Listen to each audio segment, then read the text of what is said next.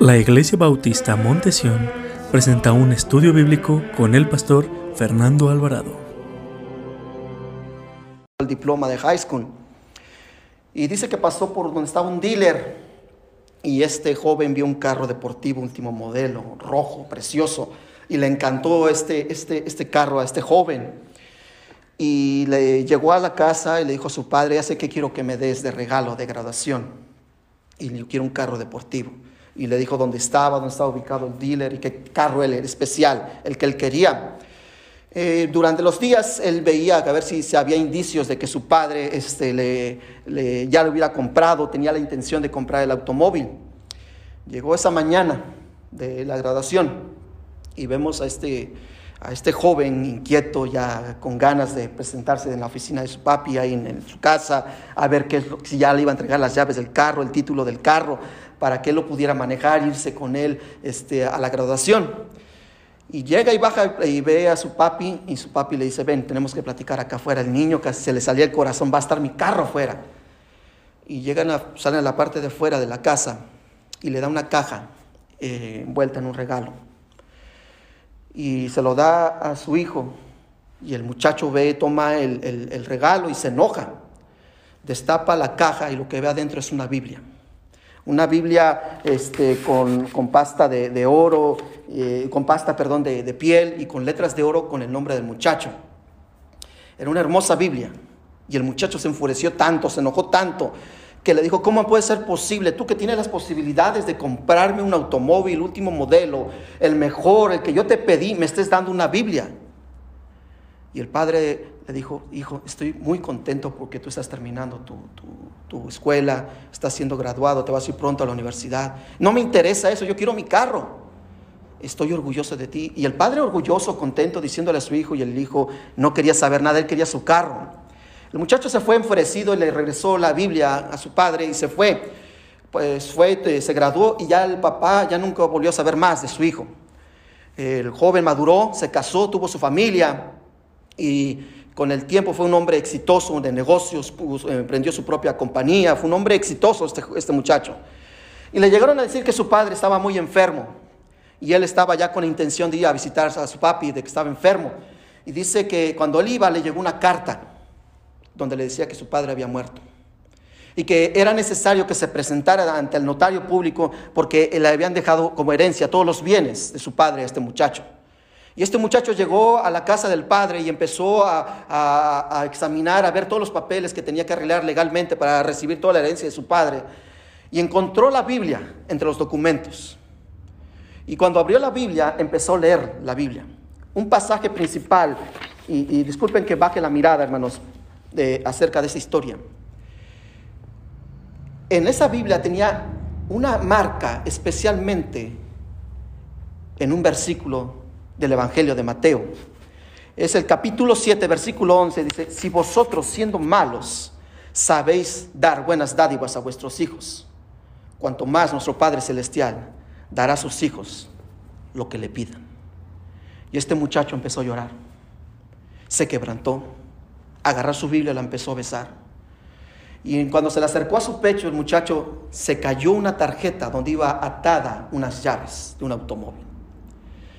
En esa tarjeta iba el nombre de, la, de la agencia donde estaba este automóvil y unas letras atrás escritas. Todo pagado. Estoy agradecido con Dios por lo que tú has hecho. Hermanos, muchos de nosotros, hermanos, ¿cuántas veces hemos rechazado las veces, cuántas veces hemos rechazado las bendiciones de Dios? Porque nos envolvemos en cosas que no vienen al caso, en cosas que no interesan. ¿Y cuántas veces, hermanos, rechazamos la palabra de Dios y nos robamos nosotros mismos las bendiciones que Dios tiene preparadas para nosotros? En esta tarde, hermanos, que por medio de la palabra de nuestro Dios, usted se ha movido y se está pasando un momento difícil, una situación que a lo mejor esté tensa ahora mismo, que a lo mejor le viene un problema, o se acordó de una persona que está tal vez enferma, o está en terapia intensiva, o, usted mismo esté, esté enfermo de cualquier cosa, o tenga una situación económica o familiar. Hermano, quiero decirle algo. Dios es un gran restaurador. Cuando Jesús viene a nuestras vidas, Él restaura todo. Le voy a pedir que abra sus Biblias al Evangelio de Lucas, capítulo 4, versículo 38 al 40. Evangelio de Lucas, capítulo 30, capítulo 4, perdón, versículo 38 al 40. Y cuando lo encuentre se puede poner de pie para dar reverencia a la palabra de nuestro Dios. También a los que nos están viendo por este medio social, le voy a pedir por favor que, que abra sus Biblias, abra su corazón y estemos atentos a lo que dice el Señor en su palabra. Están ahí, cuando lo encuentre, dígame amén, hermanos, para saber que estamos ahí. Sígame con su vista y después vamos a orar. Miren lo que dice el Señor en su palabra. Entonces Jesús se levantó y salió de la sinagoga y entró en casa de Simón. La suegra de Simón tenía una gran fiebre y le rogaron por ella. E inclinándose hacia ella, respondió a la, eh, reprendió perdón, a la fiebre. Y la fiebre la, la dejó. Y levantándose ella al instante, le servía. Al ponerse el sol, todos los que tenían enfermos de diversas enfermedades los traían a él. Y él, poniendo las manos sobre cada uno de ellos, los sanaba. Vamos a orar, hermanos. Señor, te damos gracias, Señor, por este precioso pasaje. Te pido, Señor, que nos hables por medio de tu palabra. Aún en medio de tanta incertidumbre, de tanta conflicto que estamos viendo hoy en día, Señor, usted tiene cuidado de nosotros. Y venimos en oración, Señor, buscar tu rostro, eh, venimos en oración buscar tu presencia, Señor. Pedimos en esta tarde que hables a nuestros corazones, a nuestras vidas. Y si hay algo que usted tenga que restaurar, por favor, Señor, restáurela. Si hay algún matrimonio que está a punto de, del divorcio, Señor, que sea restaurado. Si hay un hijo que está a punto de alejarse de su camino, que no quiere saber nada de usted, Señor, restaure la vida de ese joven, de esa señorita, de ese hombre o de esa mujer, Señor. Restaura nuestras vidas. Ponemos en tus manos todos nuestros problemas, todo lo que nos, todas aquellas cosas que nos están lastimando, ese dolor, esa tristeza que tenemos hoy en día, Señor. Oramos y que usted, Señor, restaure todo, porque usted es un gran restaurador. Usted tiene, usted tiene control de todo. A pesar que el mundo parezca que está todo en caos, usted sigue siendo Dios y usted está en el trono. Te damos gracias, Padre, y pedimos de tu bendición. En el nombre de Cristo Jesús. Amén. Pueden sentarse, mis amados hermanos. A veces en la vida, hermanos, experimentamos momentos de dolor, fracaso y grandes decepciones y profundas crisis que estamos viviendo. Y esto por lo común, cuando nos llega a nuestra vida, hermanos, que nos llegan crisis, nos llega desaliento, nos llega dolor, nos llega tristeza. ¿Sabe qué provoca muchas veces en el cristiano, en el creyente? Desánimo. Desánimo. Muchos de nosotros cuando nos viene una crisis, una decepción por, por alguien que amamos tanto o por alguien que nos podemos imaginar, Él nunca me va a fallar y nos falla, nos decepcionamos. Muchos de nosotros queremos arrojar la toalla, queremos dejar los caminos del Señor. Pero en esta tarde, hermanos, no deja al Señor.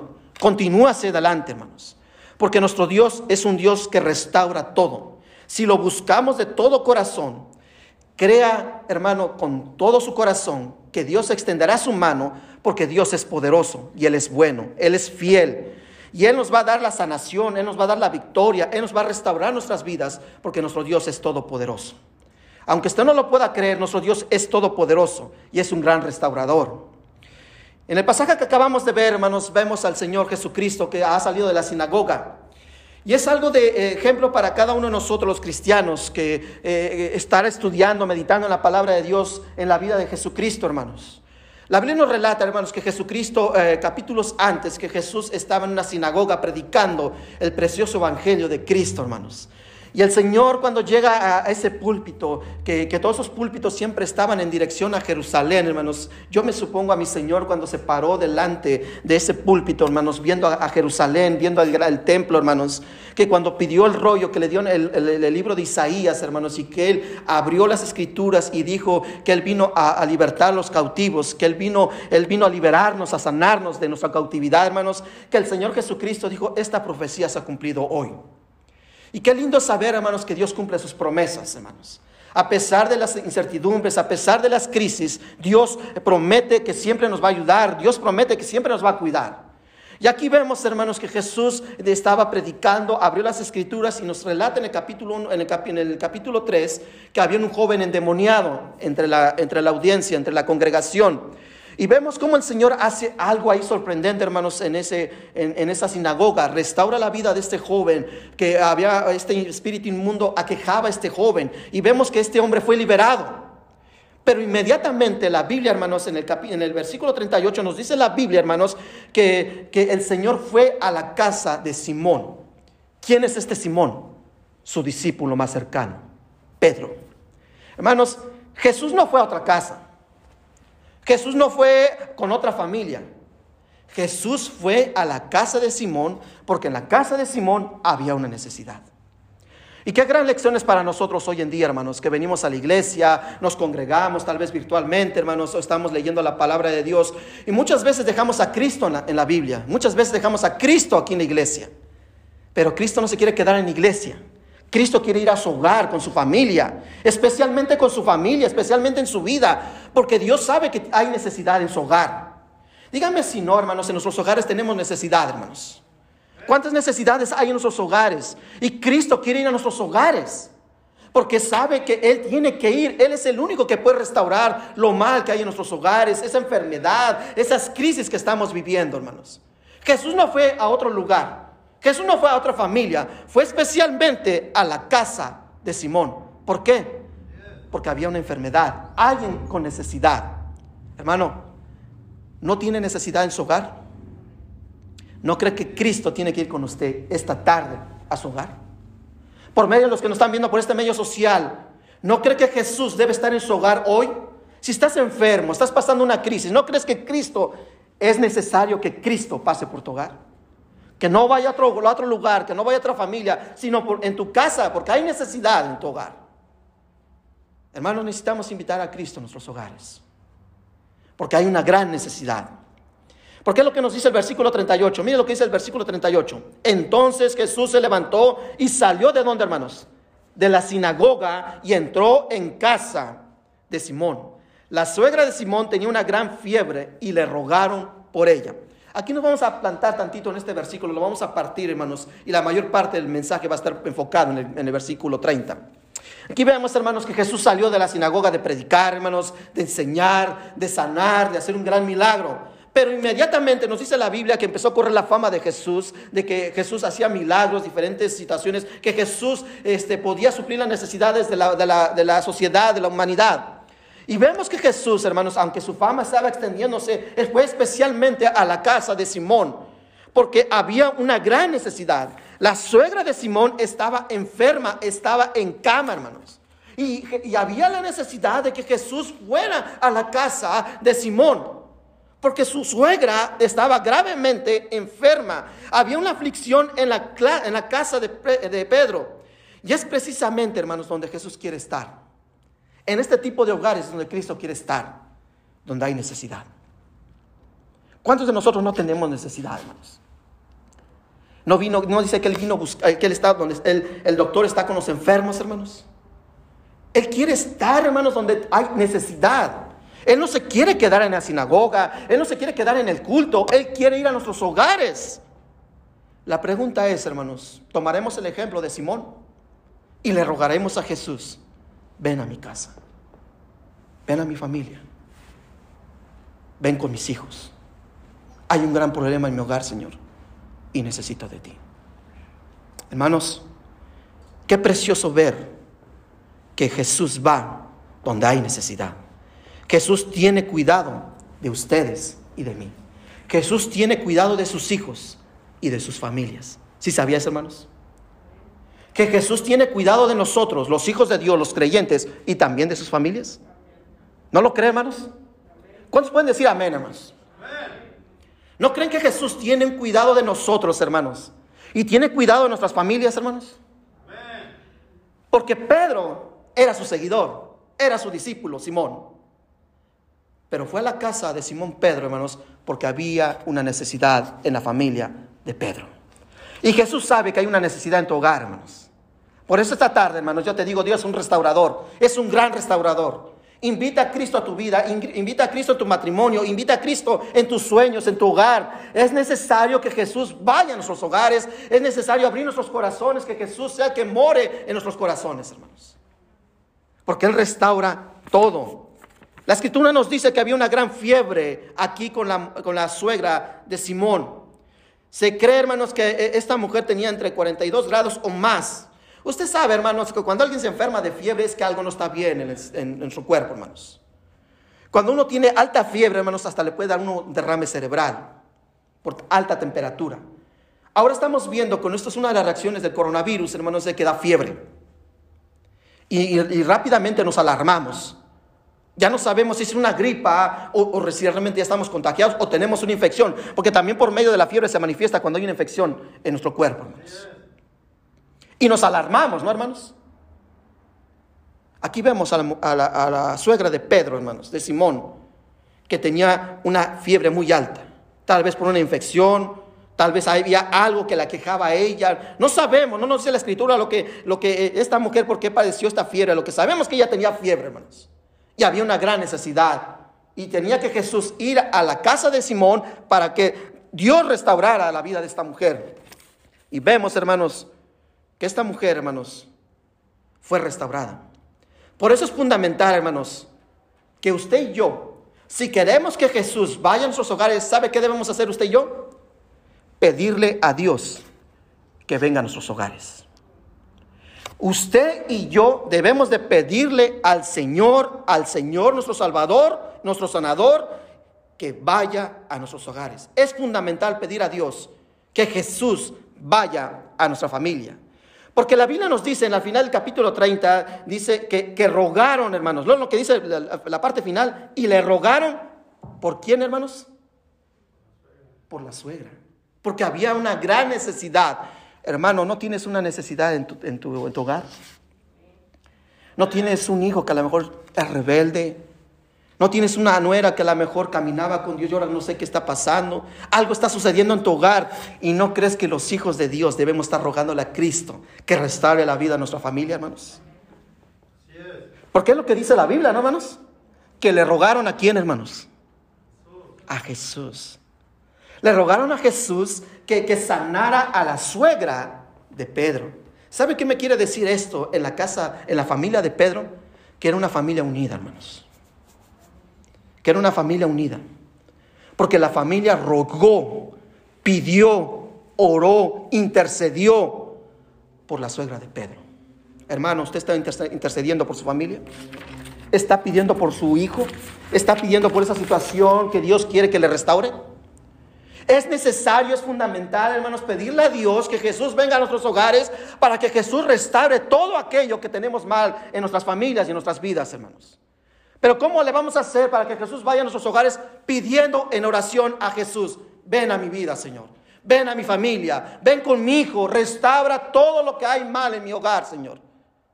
Hermanos, hoy en día estamos viviendo diferentes dificultades en el hogar ya sea económico, porque a lo mejor el día de mañana no vas a poder abrir tu negocio y te estás preguntando qué voy a hacer. Y a lo mejor estás lleno de tanto estrés, te estás enojando, te estás molestando, a lo mejor te están descansando. Y te estás enojando y en lugar de que te permitas a Cristo que tenga el control de tu hogar, lo estás desbaratando todo. Por eso, hermanos, esta tarde, ruega, intercede, ora por tu familia. Es necesario, hermano, que cada uno de nosotros estemos intercediendo por nuestra familia. La pregunta es, hermanos, ¿la iglesia de Jesucristo está orando por las familias que pertenecen a ella? ¿Estamos orando por aquellas personas que no, no le conocen a nuestro Señor, hermanos? Estamos interpidiendo la ayuda del Señor que nos dé dirección para tomar esas decisiones que muchas veces son equivocadas. Estamos pidiendo al Señor que ese hijo que a lo mejor está padeciendo alcoholismo, drogadicción o algo está pasando en su vida, que queremos que Dios restaure, pero solamente quedamos en la intención y no invitamos a Cristo, no intercedemos por ellos, no oramos por ellos para que Jesús haga algo, hermanos. ¿Qué estamos haciendo con la vida de nuestras familias? Si sabía que usted es cristiano, hermanos, usted tiene la obligación de orar por su familia, hermanos. Cada uno de nosotros, hermanos, debemos estar orando por nuestros familiares por tu hijo, por tu nieta, por tu nieto, por tu sobrino, por tu sobrina, por cada persona, hermanos, que nosotros sabemos que algo está pasando en la vida de ellos, por tu misma, por tu misma vida, hermanos. Estás rogando a Jesús, restaura lo mal que hay en mi vida, Restaura todo aquello que hay mal en mi hogar, Señor. ¿Estás invitando a Jesús a que venga a tu hogar, hermanos? Porque aquí vemos que la suegra de Pedro estaba postrada en cama por su dolor, por su enfermedad. Tal vez estaba pasando una crisis emocional. La Biblia no nos dice, pero lo que nos dice la Biblia, hermanos, que cuando esta mujer fue restaurada, hermanos, ella se levantó y le sirvió al Señor. Esto nos habla de una mujer con gratitud y amor, aquel que puede restaurar nuestras vidas, hermanos. Hermano, ¿no le gustaría ver a su hijo, hermanos?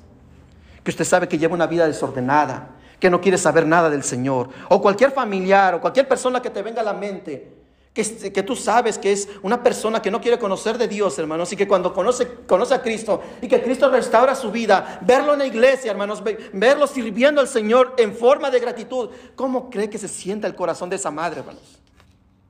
¿Cómo cree que se siente el corazón de esos padres, de esas familias que estuvieron rogando e intercediendo, intercediendo por, esta, por esta persona, por esta familia?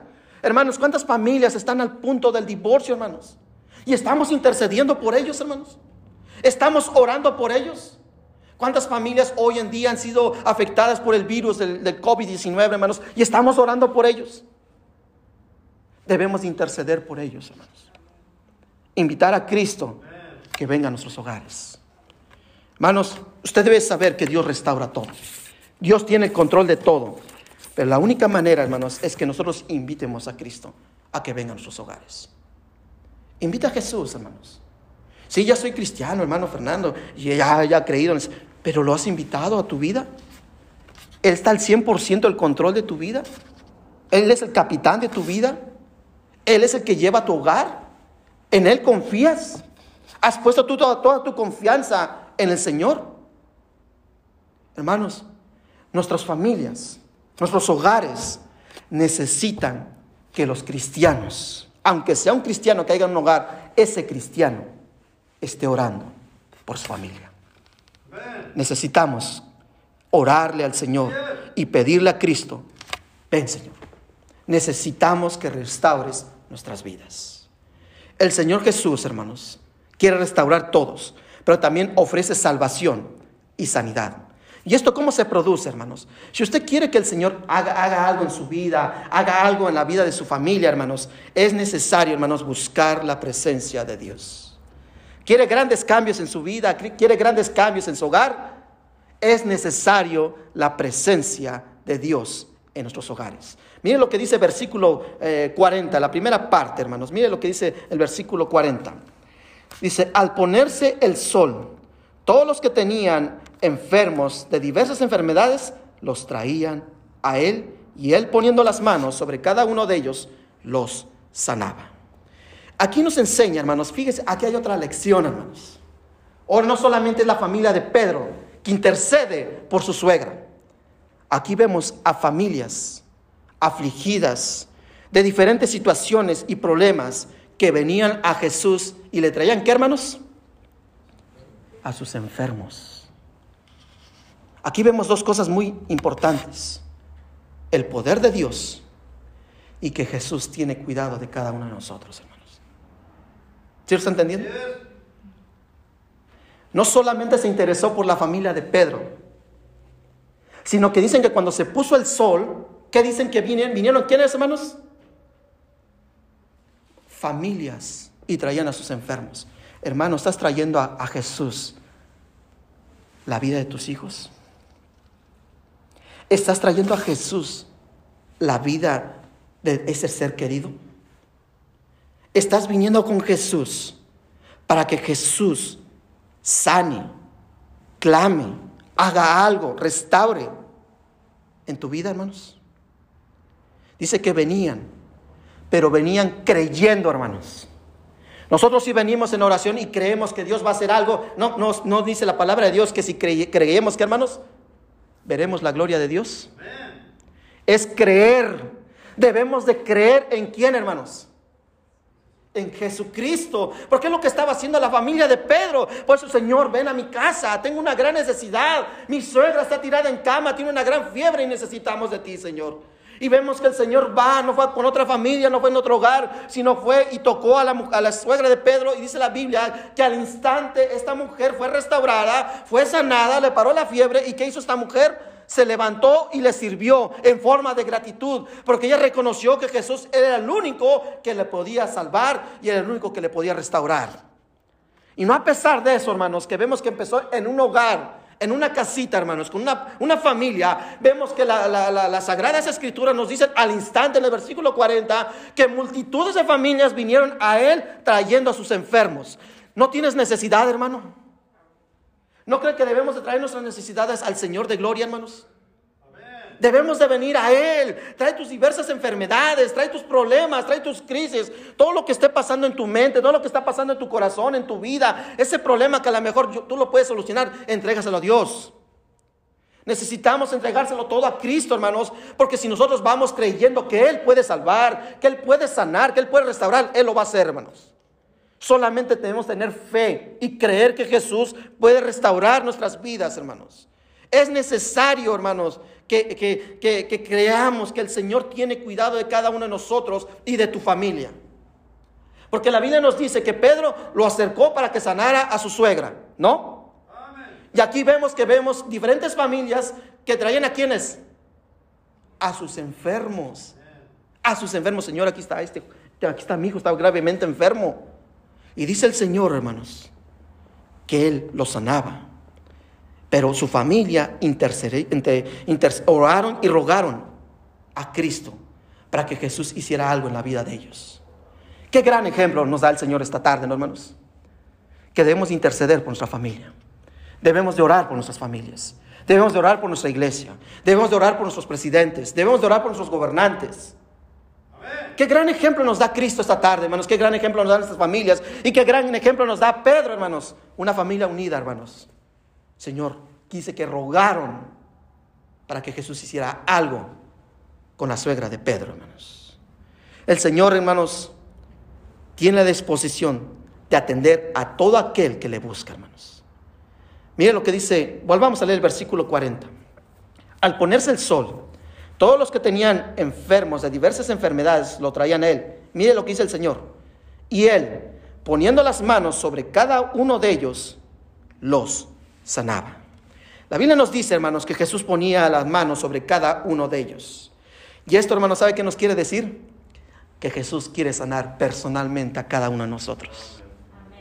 Él quiere tener una relación personal con usted. ¿Sí me entiende? Jesús quiere tocar su vida. Jesús quiere tener una relación personal con usted, mi hermano. Dígame si no tenemos un gran Dios, hermanos. Él tiene cuidado de nosotros. Y Él quiere que cada uno de sus hijos, hermanos, Él quiere tener relación con cada uno de sus hijos, una relación personal con cada uno de sus hijos. Jesús está interesado por cada persona. Él no hace excepción de personas. A Él no le importa tu educación, a Él no le importa cuán grande es tu dificultad. Solamente debes saber que Dios ama a todos, hermanos. Él no hace excepción de personas. Él quiere tener una relación personal contigo. ¿Qué tienes? ¿Qué te aflige? ¿Qué está pasando en tu vida? ¿Por qué estás desmayando? Esfuérzate. ¿No nos anima nuestro Dios, hermanos, a salir adelante, hermanos? ¿No ha mostrado su gracia a Cristo que está con nosotros, hermanos? Él quiere, hermanos, que, que cada uno de nosotros acudamos a Él, porque Él tiene cuidado de nosotros. Y Él nos atiende personalmente, hermanos. Él no manda a Pedro, hermanos. Él no manda a su secretario. Él personalmente nos atiende. Él va personalmente. ¿Qué necesitas, hijo? ¿Qué necesitas, hija? Solamente debemos de buscar a aquel que pueda atendernos y aquel que puede, que puede restablecer nuestra vida. Porque Jesús, dice la Biblia, hermanos, que Jesús tiene un corazón compasivo. ¿No es lo que dice la Biblia, hermanos? Que cuando alimentó a los cinco mil, que dice que cuando vio a la multitud, que dice, hermanos, que tuvo compasión por ellos. Por cada persona que estaba ahí, hermanos, esas más de cinco mil personas, hermanos, Jesús tuvo compasión por cada uno de ellos. Jesús tiene compasión por nuestras familias, hermanos. Jesús tiene compasión por la persona que a lo mejor está viendo por este medio social que no conoce a Cristo como su Señor. Jesús tiene compasión por la humanidad, hermanos. Porque dice que son como ovejas sin pastor, hermanos. Él tiene, tiene compasión por cada uno de nosotros. Él puede sanar a cualquiera de nuestros enfermos, cualquier dificultad que tú tengas, que cualquier dolor que, que ellos traían, esas luchas que ellos tenían, esas impotencias que ellos tenían, esas desesperanzas, esas crisis, ellos sabían que Jesús era el único que puede restaurar la vida de la humanidad, hermanos. Por eso en esta tarde, yo te invito, si algo está pasando en tu vida, si algo, eh, hay desesperanza, que a lo mejor hay tantos contagios y te estás decepcionando y estás diciendo, Señor, ¿por qué no haces algo? Y a lo mejor ya estás diciendo, ya no quiero ir a la iglesia, ya no quiero leer la Biblia, ya no quiero... Hermano, no te desesperes. Dios tiene cuidado de nosotros. Solamente trae lo que te aqueja, lo que te está desanimando, ese dolor, esa tristeza, tráeselo al Señor. Tráele tu familia a Cristo.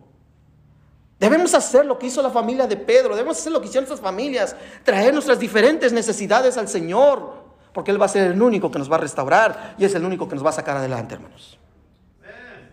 Aunque veamos que todo este mundo está cayéndose pedazos, hermanos, Dios sigue estando en su trono. Él sigue siendo el rey, Él sigue siendo poderoso y soberano, hermanos. Debemos seguir creyendo en el Señor. Dios tiene el control de cada uno de nosotros y está interesado de ti y por tu familia. Aunque no lo creas, hermano, aunque veas que esta persona, estoy orando tanto por él y, no cambia, Dios está interesado por tu familia. Si no, ya se lo hubiera llevado, hermanos. Pero Dios está tratando con él. Dios tiene amor y tiene compasión por cada uno de nosotros, hermanos. Jesús transforma la vida de todo aquel que se acerca sinceramente a Él, hermanos. Jesús tiene compasión, tiene amor, restaura, da salvación, da sanidad, nos libera de todo aquello que no nos deja avanzar, hermanos. Jesús, hermanos, todo aquel que se acerca a Él transforma. Hermanos, usted se conoce. ¿Qué trasfondo tenía? Hermano David aquí nos comentó algo de su pasado. Y dígame si no lo transformó. ¿Quién lo transformó a él, hermanos? Jesucristo. Fue Cristo, hermanos. ¿Quién lo transformó a usted, hermanos? Usted conoce su pasado, hermanos. Dios conoce mi pasado. ¿Quién fue el que nos transformó, hermanos? Pero ¿de dónde empieza la transformación, hermanos? De adentro hacia afuera, hermanos. Abre tu corazón y permítele al Espíritu Santo de Dios que more en tu, corazón. Y la transformación empieza, ¿de dónde, hermanos?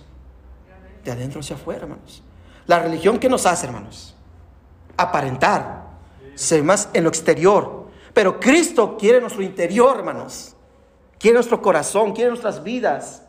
Jesús transforma la vida de todo aquel que se acerca sinceramente al Señor. Aquí vemos a mucha gente, hermanos, que venía a Jesús para encontrar sanidad para sus enfermos y, solución y respuestas a sus problemas. Pero el maestro, hermanos, dice la Biblia, hermanos, que atendió a todos y bendijo a todos. ¿No es lo que dice la Biblia, hermanos? Miren lo que dice versículo 40 al 41, hermanos. Y al ponerse el sol, todos los que tenían enfermos de diversas enfermedades los traían a él. Y él poniendo las manos sobre quién, hermanos? O nada más extendió sus manos y todos van a ser sanos. Dice que cada uno de ellos, hermanos, los sanaba. Y también, eh, y, también salían los demonios de muchos dando voces diciendo, tú eres el Hijo de Dios. Pero él les, reprendía y no les dejaba hablar porque sabían que él era el quién, hermanos. ¿Y quién es Jesús, hermanos? Es nuestro Salvador, es Jesucristo, es el Mesías prometido, hermanos. Por eso debemos de venir confiadamente al trono de la gracia, hermanos, y buscar su rostro, buscar su presencia cada día de nuestra vida, buscar y clamar por nuestras vidas, decirle al Señor, agarrarnos de la mano del Señor por tu familia, hermanos. No dejes a Cristo en la iglesia, no dejes a Cristo en el culto. Invita a Jesús. Jesús quiere ir a tu hogar porque Jesús sabe que hay gran necesidad en tus hogares. Es necesario, hermanos, invitar a Cristo en nuestras vidas, hermanos. Esta gente, hermanos, buscaba tantas respuestas, no la encontraron en la religión, no la encontraron con los levitas, no la encontraron con los escribas ni los fariseos. Ellos encontraron su respuesta en Jesucristo, hermanos. El Señor tuvo atención de ellos. Cuando tenemos fe, hermanos, Dios eh, nos muestra que podemos alcanzar nuestro milagro por medio de Cristo. Y cuando nosotros tenemos fe, hermanos, experimentamos un cambio profundo. Y ese cambio profundo es conocer a nuestro Salvador, hermanos. ¿Quiere cambiar su vida, hermanos? ¿Qué tanto conoce a Jesús?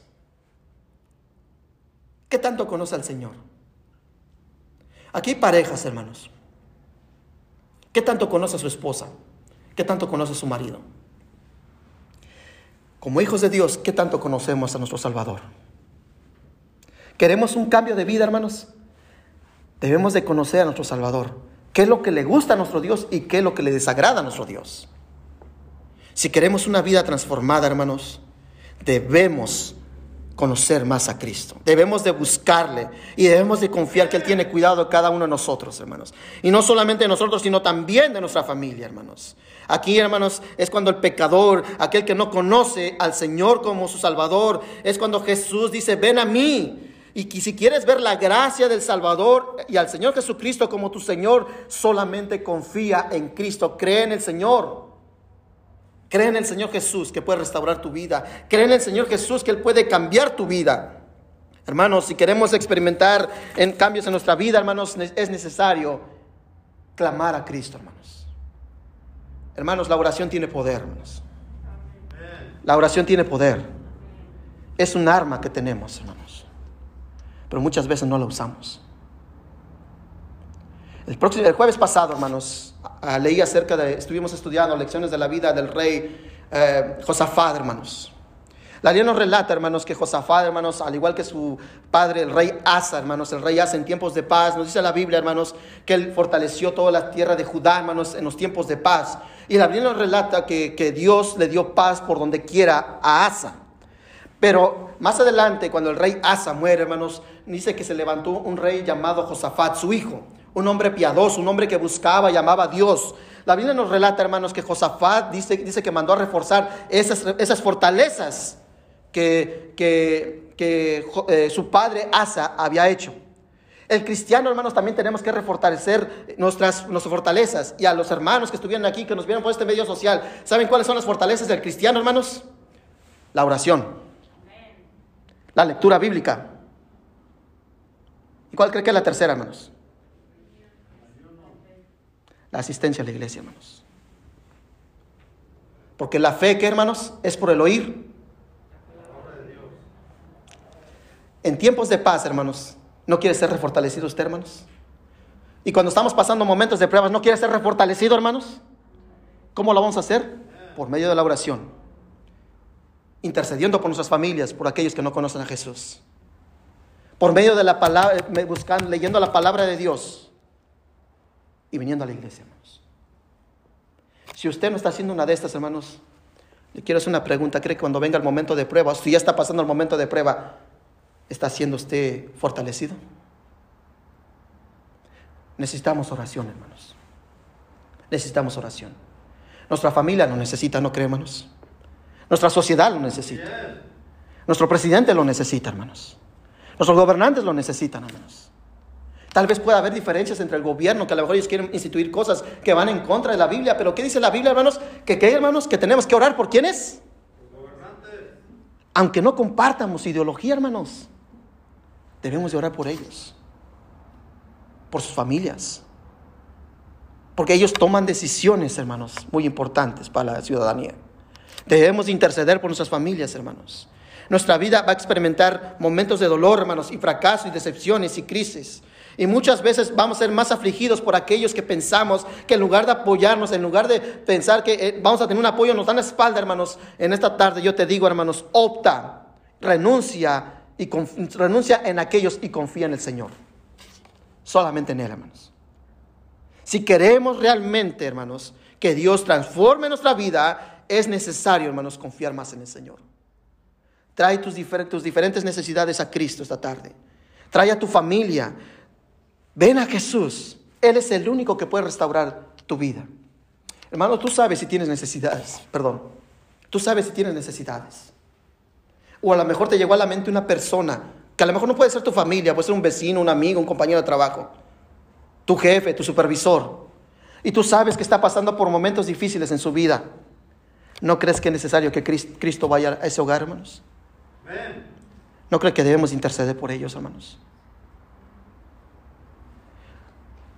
Al terminar el servicio, hermanos, ya cabe, hermanos. El hermano va a subir a cantar un especial. Vamos a orar, hermanos, vamos a cortar la transmisión, hermanos.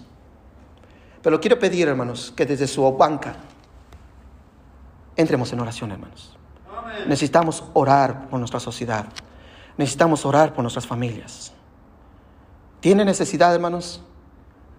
Cinco minutos, hermanos. Oremos a nuestro Dios. Desde su lugar. Si quiere estar con su familia, intégrese con su familia. Si quiere estar solo, solo, hermanos. Pero oremos a nuestro Cristo. Intercedamos por este mundo. Por nuestras familias. Porque Jesús sabe que hay necesidad y quiere restaurar este mundo, hermanos. Hermanos, debemos de creer, hermanos, que su mano poderosa siempre estará al lado de sus hijos. Vamos a orar, hermanos. Padre, te damos gracias, Señor, por tu palabra, Señor. Fue un mensaje corto, Señor, pero sé que llegó a los corazones, Padre.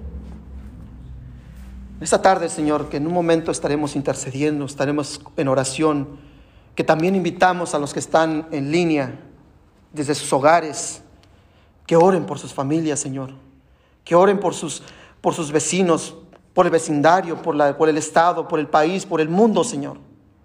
Oramos, Señor. Hay diferentes necesidades en este mundo, Señor. Hay diferentes necesidades en nuestros hogares, en nuestras vidas, Señor. Y venimos a ti, Señor. Señor, escucha el ruego de tu pueblo. Tú tienes cuidado de nosotros y nuestras familias. Y tú nos atiendes a cada uno de nosotros, porque para ti no hay excepción de personas. Así como tocaste a cada uno de esos enfermos personalmente, toca nuestras vidas. Así como tocaste la, a, la suegra de Pedro para que fuera restablecida, pedimos por nuestros hogares, que tu mano poderosa sea extendida sobre nuestros hogares. Oramos por ellos, Señor. Te damos gracias, Padre, y si hay alguien aquí que a lo mejor va a orar por su hijo, por su familia, por un compañero, por la sociedad, por el mundo. Hay muchas necesidades en este mundo, Señor. Te pedimos que inclines tu oído y, escuches nuestros, nuestros ruegos, Señor. Te damos gracias, Padre, y te pedimos que bendigas este momento de oración, que a continuación en unos minutos tendremos, Señor. Pedimos también que bendigas este canto especial que trae el hermano. Después oraremos por nuestra ofrenda, Señor. E inmediatamente oraremos, intercederemos por nuestras familias y por la sociedad. Te damos gracias, Padre, y lo pedimos en el nombre precioso de nuestro Señor y Salvador Jesucristo. Amén.